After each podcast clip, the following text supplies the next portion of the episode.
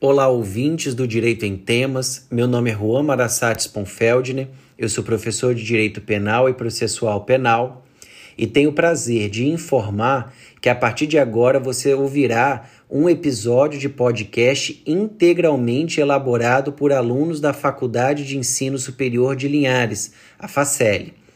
Esse episódio faz parte de um projeto que visa integrar alunos e professores objetivando fornecer a toda a sociedade conteúdo jurídico de qualidade e gratuito. Esperamos que vocês gostem. Um abraço a todos.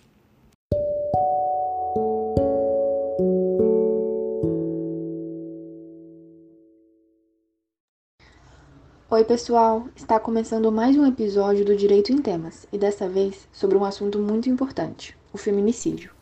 Esse é mais um episódio organizado pelos alunos da FACEL do quinto período de Direito e dessa vez sobre feminicídio e suas implicações legais no direito penal.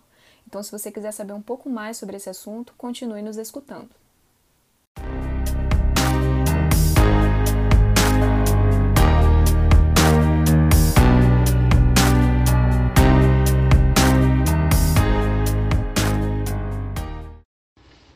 Em 2020, dos 18 mil eventos relacionados à segurança pública e à violência, 1823 se referem a crimes de gênero e violência contra a mulher. Isso equivale a quase 5 casos por dia. Desses casos, 903 são de feminicídio ou tentativa. O estudo promovido pela Rede de Observatório de Segurança também constatou que, devido à pandemia e à maior convivência com o agressor, houve um aumento significativo nos casos de feminicídio, principalmente no início da quarentena.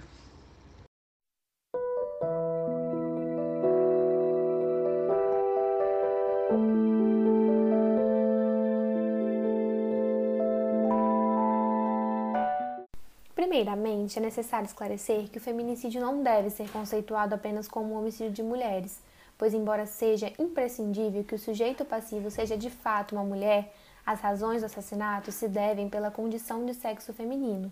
Essa é a inteligência que nos traz o artigo 121, parágrafo 2A do Código Penal, em que se considera que há razões de condição de sexo feminino quando o crime envolve violência doméstica e familiar ou menosprezo ou discriminação à condição de mulher principalmente no que se refere ao menosprezo à condição apenas de ser mulher, considerada aqui como um alicerce catalisador para as violências às quais as mulheres são expostas diariamente, deve-se, para além do crime de feminicídio e talvez até na forma de conscientização, ter que a violência contra a mulher não começa pelo feminicídio. Ela é evidenciada de forma física, psíquica, sexual, patrimonial ou moral, todas elas ferindo diretamente a honra e a dignidade da mulher, isso é o que nos traz o artigo 5 da Lei Maria da Penha, em que, para os efeitos dessa lei, configura sim violência doméstica e familiar contra a mulher qualquer ação ou omissão baseada nessas formas que eu citei, tanto no âmbito da unidade doméstica, no âmbito da família ou em qualquer relação íntima de afeto. Então é importante ressaltar que essas condições não são cumulativas e, valendo-se de apenas uma, já é possível caracterizar o feminicídio. Essa prática tem forte influência do patriarcado, que designa uma formação social em que os homens detêm o poder, sendo assim quase sinônimo de dominação masculina ou de opressão das mulheres. A palavra patriarcado vem da combinação das palavras gregas pater e arque, que significam respectivamente pai e comando. Portanto, o patriarcado é literalmente a autoridade do pai. Mas a palavra pater em si, a mesma em sânscrito, grego e latim, não designa o pai no sentido contemporâneo, para o historiador Fustel de Coulanges, a palavra pater tinha um outro sentido.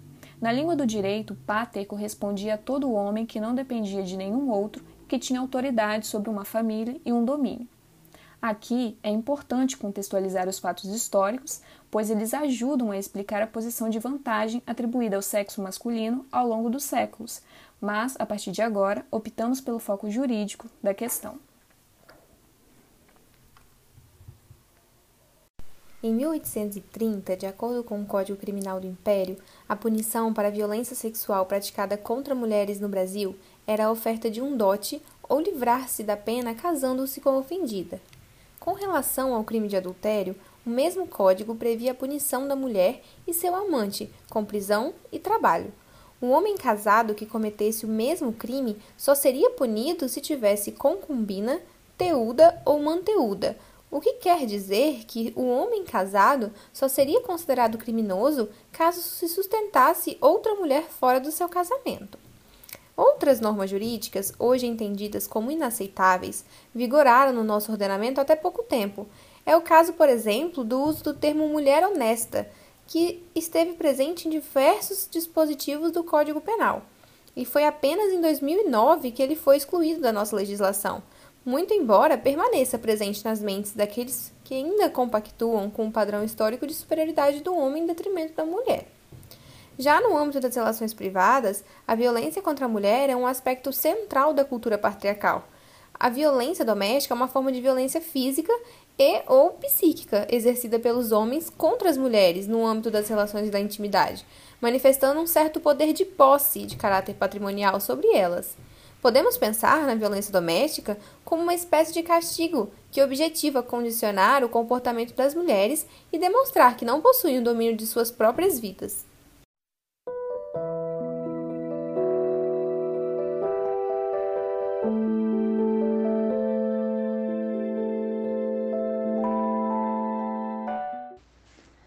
É importante destacar que feminicídio e femicídio não se confundem. Ambos caracterizam homicídio, sendo o feminicídio baseado em razões da condição de sexo feminino, enquanto que o femicídio consiste em qualquer homicídio contra a mulher. Por exemplo, se um homem matar outra mulher no contexto de uma briga de trânsito, apenas devido ao estado de ânimo alterado, estará se configurando femicídio e não feminicídio. Os pesquisadores Daisy e William Santos concluem que há ainda o termo femicídio, prolatado pela feminista Diana Russell, no Tribunal Internacional de Crimes contra Mulheres, que representa toda forma de crime e opressão sexual contra a mulher.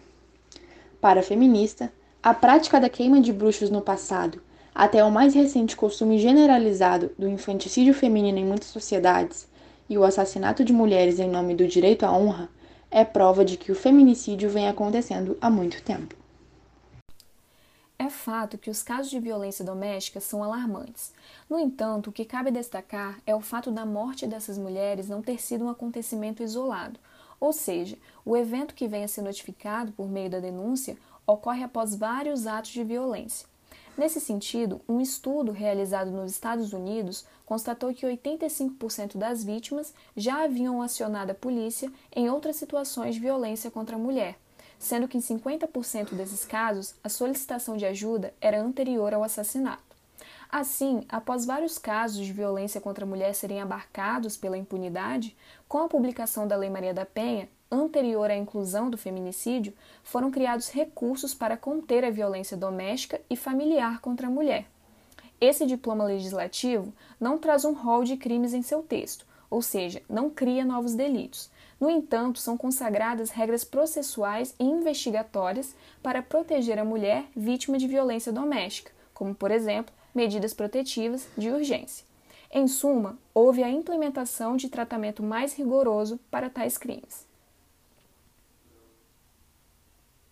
Quanto à aplicação da Lei Maria da Penha, ressalta-se alguns requisitos. O primeiro deles é a necessidade da vítima ser de fato uma mulher, ao passo que o autor do crime pode ser de ambos os gêneros. Menciona-se também a existência de violência doméstica e familiar, classificada quando há qualquer ação ou omissão, devido ao gênero que cause morte, lesão ou sofrimento da vítima. Nesse contexto, o feminicídio foi inserido no Código Penal pela aprovação da Lei 13.104 de 2015, que incluiu em seu artigo 121, parágrafo 2, o inciso 6, no rol dos seus crimes hediondo, como uma qualificadora do crime de homicídio, ou seja, um aumento para a punição de tais crimes.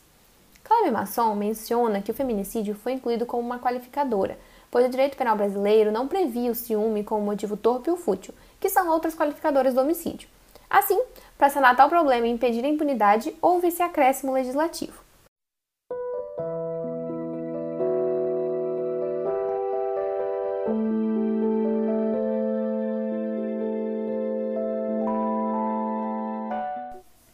Diante de tudo o que foi dito, fica em evidência que a lei conhecida como Lei do Feminicídio não é aplicada em todos os casos de assassinato no qual a vítima é mulher, mas sim em casos específicos previstos pela lei, sendo estes a violência doméstica ou familiar, caracterizada pela manutenção de convívio, independente de laços familiares, casos de parentesco e relações íntimas de afeto, não necessitando a coabitação, e o menosprezo ou discriminação contra a condição da mulher, quando o crime resulta da discriminação de gênero manifestada pela misoginia e pela objetificação da mulher, sendo o autor conhecido ou não da vítima.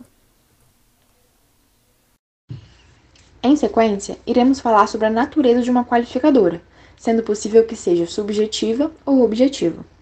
De forma simplista, subjetiva por se ligar ao sentimento do autor para com a vítima, e objetiva, no caso em tela, por estar diretamente relacionada ao gênero da vítima. No caso específico do feminicídio, houve divergências, existindo julgados do Superior Tribunal de Justiça em ambos os sentidos, além de desacordos doutrinários. Guilherme de Souza Nucci explica, por exemplo, que a qualificadora está ligada ao gênero feminino da vítima, o que não quer dizer que o real motivo da conduta que levou à sua morte é este.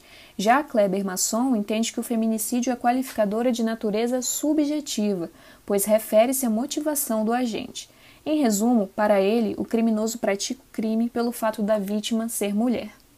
Atualmente, prevalece que tal qualificadora é de natureza objetiva, pois se relaciona com os meios e modos de execução do crime, devido também aos entendimentos jurisprudenciais.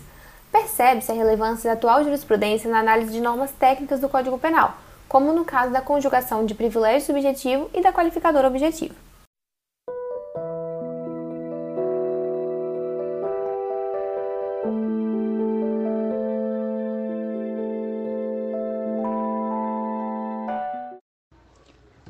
Visando maior proteção, o Código Penal inclui o majorante de pena em casos de feminicídio.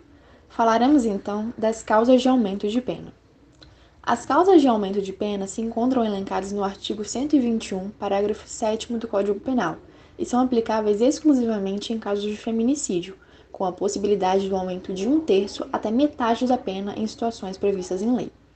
Vale ressaltar que, para que sejam aplicados os aumentos de pena, é necessário que o agente tenha conhecimento das circunstâncias ensejadoras dessas causas, pois, caso contrário, não poderão ser aplicadas.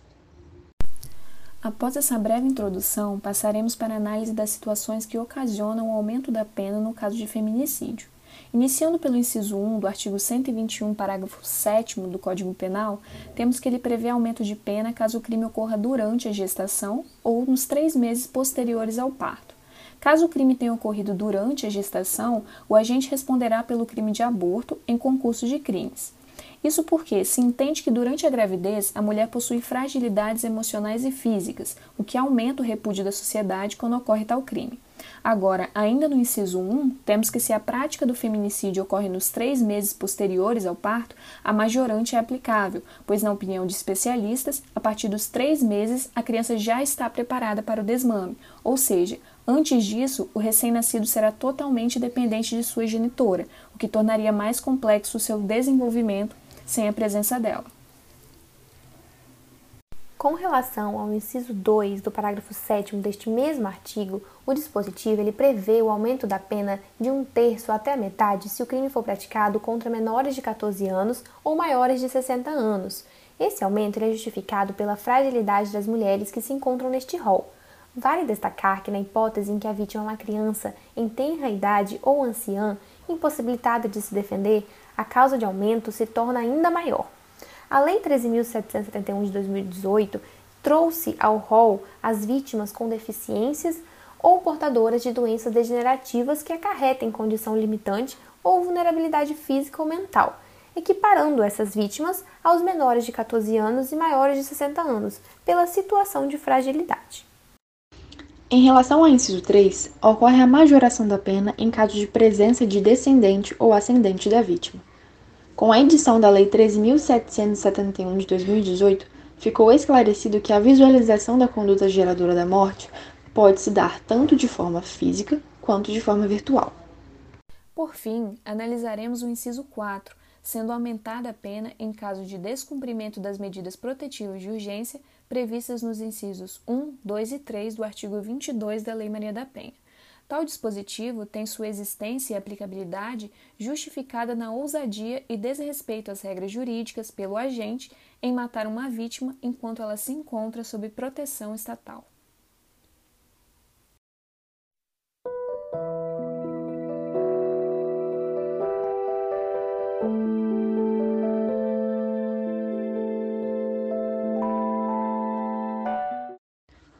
Ponto fundamental é a função do inquérito policial, procedimento administrativo que tem por finalidade colher provas e elementos que possam verificar a existência do crime, além de definir quem seria o agente criminoso.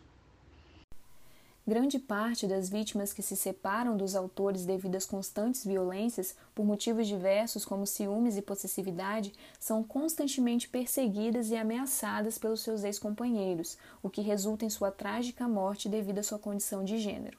Assim, é de fundamental importância o inquérito policial, para que seja possível que o Ministério Público ofereça a denúncia e assim se inicie a ação penal. Ainda há, neste caminho, os inúmeros interrogatórios e a provável alegação de defesa à honra do agressor. Ressalta-se, porém, que o Superior Tribunal de Justiça, em julgamento da arguição de descumprimento de preceito fundamental proposta pelo Partido Democrático Trabalhista, votou, em unanimidade, pela inconstitucionalidade no uso desse preceito, tendo em vista que ofende diretamente a dignidade da pessoa humana. Para melhor entendimento, analisaremos o inquérito policial 03 de 2013, noticiado pela Jovem Pan, que descreve o caso de Heloísa e Abelardo. Heloísa tem 32 anos e é analista financeira. Abelardo tem 36 anos e é motorista. Eles eram casados há 15 anos e tinham um filho de 14 anos de idade. Segundo relatos dos familiares, o casal brigava frequentemente e dois meses antes do crime, Abelardo havia tentado enforcar Heloísa, motivado por ciúmes e suspeito de traição, já que ela viajava frequentemente a trabalho, o que ele não aceitava. Após a tentativa de homicídio, Heloísa decidiu se separar sem registrar queixa, mas logo depois reatou o relacionamento. Ocorre que, ao querer novamente romper o relacionamento, Heloísa encontrou resistência de Abelardo, que apresentava um comportamento obsessivo. Um dia, após seguir Heloísa, Abelardo disparou dois projéteis de arma de fogo contra ela, atingindo seu tórax e abdômen, e logo depois se suicidou. Nesse caso, houve evidente homicídio qualificado por feminicídio, decorrente de razões atreladas ao gênero feminino, evidenciado pela violência doméstica e familiar. Podemos perceber que não é um caso isolado. Trata-se de um tema de importância mundial. Em 2020, por exemplo, o Brasil ele ocupava a posição de quinto país com a maior quantidade de feminicídio no ranking. De acordo com o um levantamento feito pelo Fórum Brasileiro de Segurança Pública, nos primeiros meses de pandemia em solo brasileiro, entre março e abril de 2020, houve um aumento de mais de 22% de casos de feminicídio em relação ao mesmo período no ano de 2019, sendo a alta deste crime registrada em 12 estados brasileiros. No Brasil, a violência contra mulheres é cada vez mais frequente sendo que no ano de 2018 o Conselho Nacional de Justiça realizou um levantamento onde avaliou a questão do feminicídio e ficou constatado que o assassinato de mulheres aumentou em 8,8% durante um período de 10 anos, de 2003 a 2013. Diante das circunstâncias, é possível afirmar que a lei em pauta é de fato imperiosa para o nosso sistema jurídico, tendo em vista a quantidade de ocorrências do crime em tela que permeiam no dia a dia das mulheres. De acordo com o que já foi discutido, tem-se ainda o caso da juíza Viviane Vieira do Amaral Arronense, de 45 anos, que foi morta a facadas pelo marido na véspera de Natal do ano de 2020, no Rio de Janeiro. O autor foi preso em flagrante pelo crime e, devido a tamanha crueldade, o ministro Gilmar Mendes, do Supremo Tribunal Federal, se posicionou de maneira a reconhecer a necessidade de combate ao feminicídio.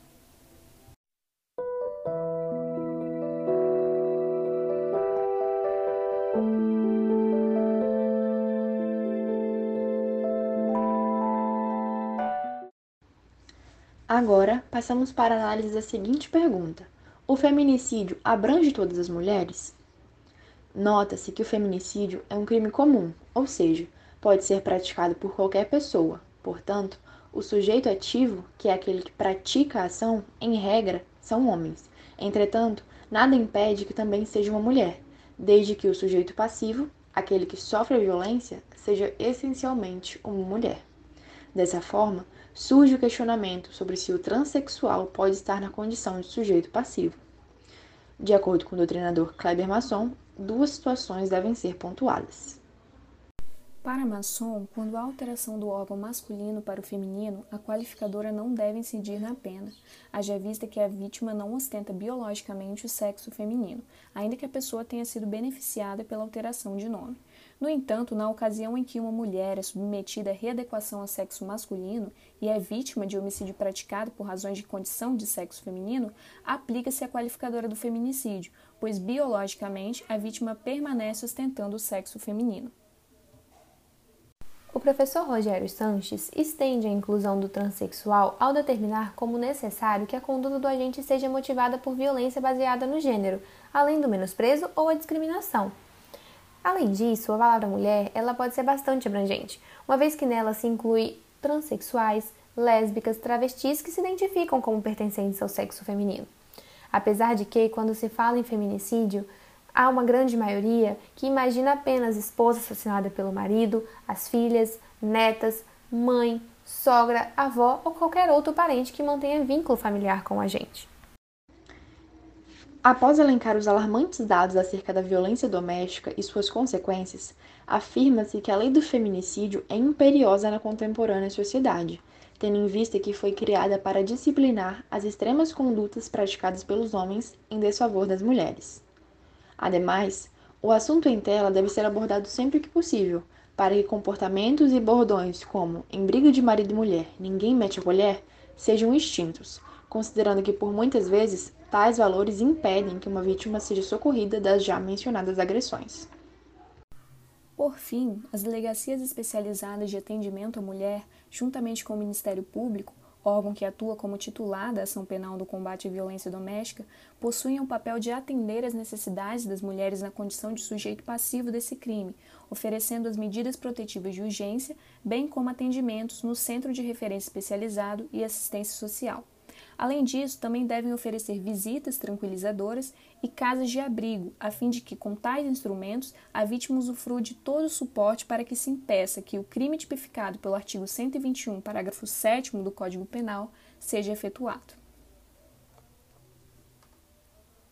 Representando o quinto período de Direito da Facele, este podcast do Direito em Temas foi apresentado pelas alunas Júlia Dias, Larissa Lung e Kissila Monfardini Esperamos que tenham gostado e até o próximo episódio.